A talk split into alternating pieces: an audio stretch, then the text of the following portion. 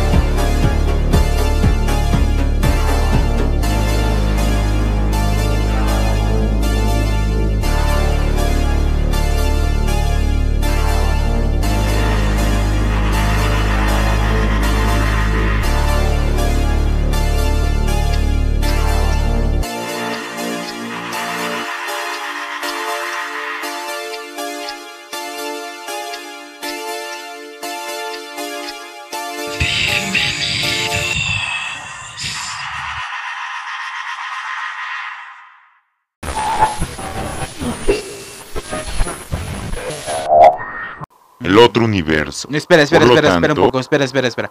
Ok, Eh, deja prepararme un. No sándwich mayonesa. de, aunque sea de, de crema, no manches. No hay mayonesa, no tenemos mayonesa. Sí, lo siento, capitán. Al parecer hemos sufrido un desabasto de mayonesa y nuestra procesadora no puede hacer más mayonesa. Por lo tanto, creo que se ve en la necesidad de hacerse un sándwich con crema. O puede ir a la bodega de tacos y tomar alguno de su selección. Continúo. Como le decía, el portal que se abría en este universo influye en la ubicación donde se abría el del otro universo. Es decir, si nosotros abríamos un universo en Glaciar 45, en Glaciar 45 del otro universo también tendría otro portal. No podíamos viajar de portal a portal a nuestro antojo. Y entonces, con estas investigaciones ya formuladas con sustento, evidencia y demás, decidieron abrir otro portal en otra ubicación, cerca de un cuadrante con más de 30 planetas y tres formaciones de estrellas que en ese entonces se conocía y se llamaba Lemviria de Letsumarnópolis, donde estaban sus instalaciones de investigaciones Nova, así que lo hicieron y también decidieron transportar muchísimas unidades de esta materia arenosa cuántica para su investigación y uso energético, ya que gracias a el ingeniero Tsai se descubrió cómo darle un uso energético. Hmm, un gran error. Abrieron un portal aún más grande y estable, sin embargo, la variable no resuelta acerca del cruce de organismos vivos u objetos aún no era totalmente cubierta. Por lo tanto, este cruce era igual de inestable y e imposible. Así que esa ocasión sí lograron contacto con una vida sintiente. Es decir, esta vida podía responderles y se comunicaron por meses con esta. Entonces, decidieron hacer contacto entregando y enviando cargamentos de búsqueda que lograron entrar gracias al portal. Gracias a esto hubo un códice de satélites que entre sí se comunicaron del otro universo a este por medio de la fabricación de algunos nanobots cuánticos que ayudaron a que un solo objeto de cuanticidad y rescate lograra pasar al otro lado de este universo, es decir, al siguiente universo. Ahora, por medio de un cu- cuántico, al cabo de unos meses, humanos en su calendario gregoriano, el cargamento de búsqueda y de rescate enviado por los humanos, encontró un meteorito con miles de millones de formas de vida y decidieron estudiarlas, acercando este meteorito hacia el portal con el cargamento de búsqueda llevado así el meteorito al portal. Cuando decidieron transportar estas formas de vida encapsulándolas en un complejo junto a los teletransportadores que ya existían en ese entonces, decidieron teletransportarlas hacia otro complejo de investigación Nova. En ese complejo decidieron experimentar con estas formas de vidas hasta que en un accidente un clon programable orgánico descubrieron que era una forma de vida simbiótica que reaccionaba con la interacción de formas de vida adhiriéndose a estas, formando parte de esta y brindándole varios aditamentos como fuerza incrementada y algunas otras habilidades únicas del código genético del clon. Pero, pero estas eran inhibidas con vibraciones y fuego que causaban el deceso de estas criaturas simbióticas.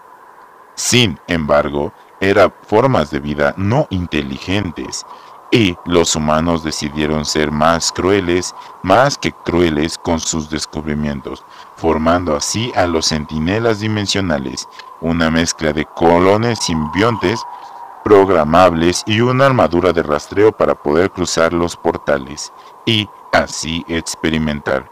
Sin embargo, esta fusión de tecnología y simbionte fue una pésima, pésima idea, ya que la inteligencia artificial de las armaduras, junto con la inteligencia emocional y como tal la estructura cerebral de un clon que se asemeja a la de un humano, hicieron de esta una terrible idea. ¿Por qué? Porque la fusión de esta tecnología se descontroló, el sujeto escapó.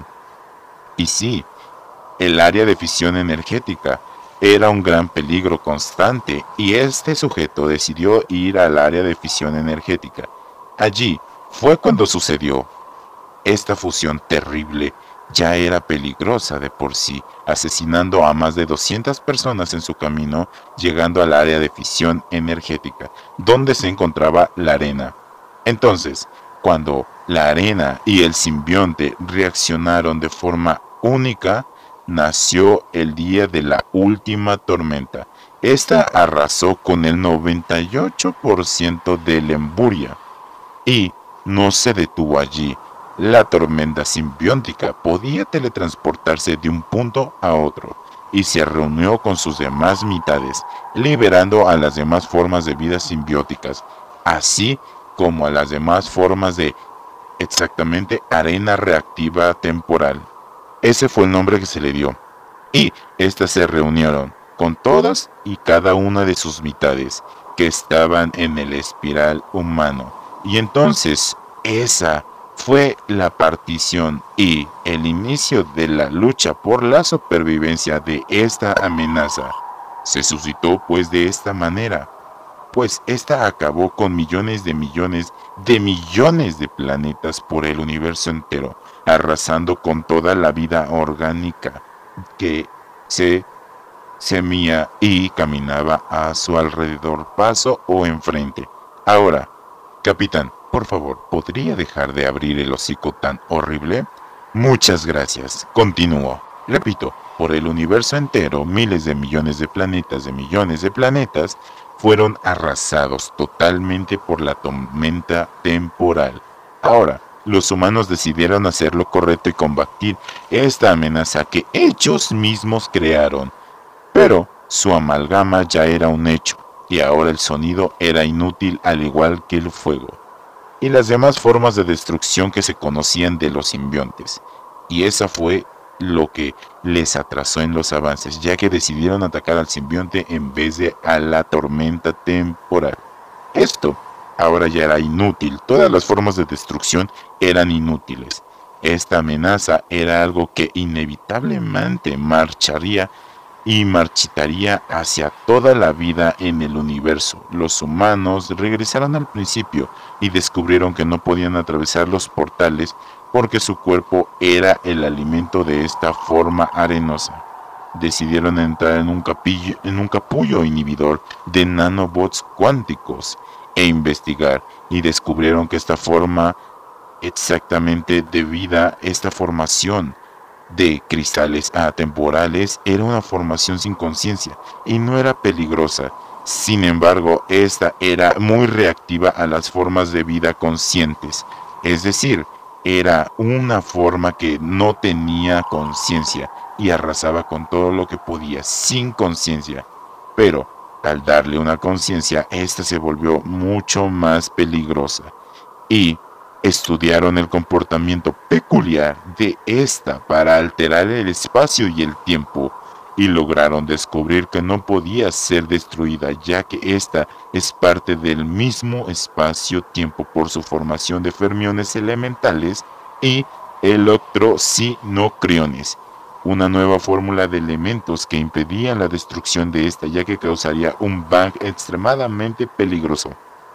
Es decir, si de por sí las supernovas y las hipercargas negativas ya eran peligrosas por su exagerada forma de expulsión masiva de energía que podría acabar con una vida totalmente colosal en segundos, esta era aún más peligrosa, extremadamente peligrosa, así que idearon un plan que acabó con la mayoría de su población y civilización. Más exacto, el 90, el 80% de la humanidad fue erradicada y entonces el imperio y otros 80 sectores de la universidad y de la civilización universal decidieron unirse a la formación táctica de defensa extradimensional espacial. Y entonces nació así la Federación Galáctica de la Paz. Después de años de estar en capullos inhibidores para poder así saltarse todo esto de ser contagiados y ser destruidos por esta tormenta, lograron tener un éxito en un plan completo de la aniquilación. Es decir, la tormenta fue atraída a el extinto sector donde estamos ahorita de Lemburia, logrando contenerla con precios sumamente altos.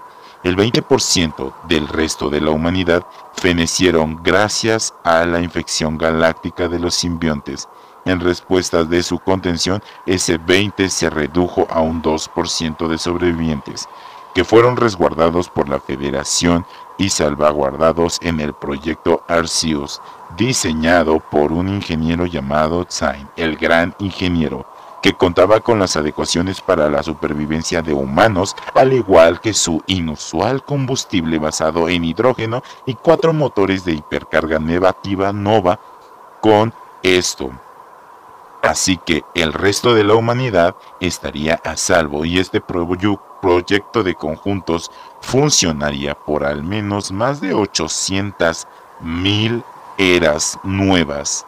El día que cayó la tormenta, cayó la humanidad. Y desde entonces la Federación prohibió el uso de portales dimensionales y cerró los que existían bajo su gobierno, supuestamente impulsó su voluntad y gobierno a lo que resta del universo por eras enteras. Sí, la impulsó porque lo que pasó en Kriata no fue bonito, lo que pasó en Kletzar tampoco fue bonito. Impusieron y llegaron con todo el peso violento de sus leyes. Así que, mm, dígame capitán, ¿tiene usted ¿Alguna pregunta? Mm, no, ninguna. Es solamente que es increíble para mí cuando es que no sabía.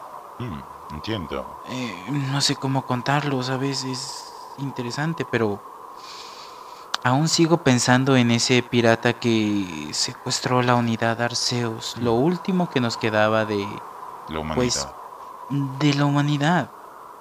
Se hizo llamar como el gran ingeniero. No entiendo por qué utilizó ese nombre tan importante y antiguo. Um, ¿Sabes? Yo, no sé cómo. Mm, eh, pues. Capitán, si me lo permite, creo que debería de tratar su trauma. Considero que su salud cerebral y emocional debe ser atendida para evitarle cualquier lesión o daño en su cerebro. Tienes razón. Agendaré una sesión para poder atenderlo. Brainiac, ¿sabes algo? Para ser una inteligencia artificial, de verdad eres muy avanzado. Hasta parece que eres creado por el mismísimo Zain. Sinceramente yo no entiendo que... Todo esto, ¿sabes? Es muy extraño para mí. He tenido estos perturbaciones en el sueño y pues se me hace raro, pero es hora de trabajar en tu unidad analógica. Está- Así está que prepara las herramientas, el casco y todo el traje completo que vamos a entrar a tus instalaciones internas y vamos a arreglar esa unidad analógica. Entendido, capitán. Ejecutando sus órdenes con gran placer.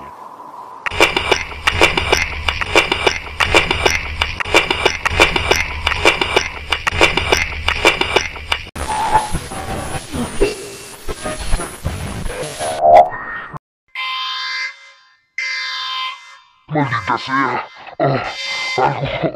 ah, alguien jodió la línea del tiempo. ¿Qué se supone que está haciendo el capitán? ¿Cómo que despertó? No es lo planeado. Esto está mal. Está muy mal. No, maldita sea. Brainiac. Oh, Arceus. Brainiac. Nadie contesta. ¿Qué está pasando? ¿Qué está pasando? Maldita sea, capitán. No debió haber despertado. Al parecer, tendré que yo hacer esto. Tendré que arreglar esto. Capitán, esta vez no lo dejaré sobrevivir. ¡Ah, maldita sea! ¡Ah, no, no cuadra! Nada aquí cuadra. Todo está mal. ¿Qué voy a hacer? No sé qué hacer sin Brainiac, sin Arceus. ¿Qué, qué? ¿Qué está pasando? La línea del tiempo está deformándose. No esto, esto no es lo planeado. Mis nudos, mis nuxos están desapareciendo. Ah, ah, ah. Maldito seas, capitán. Maldito seas yo.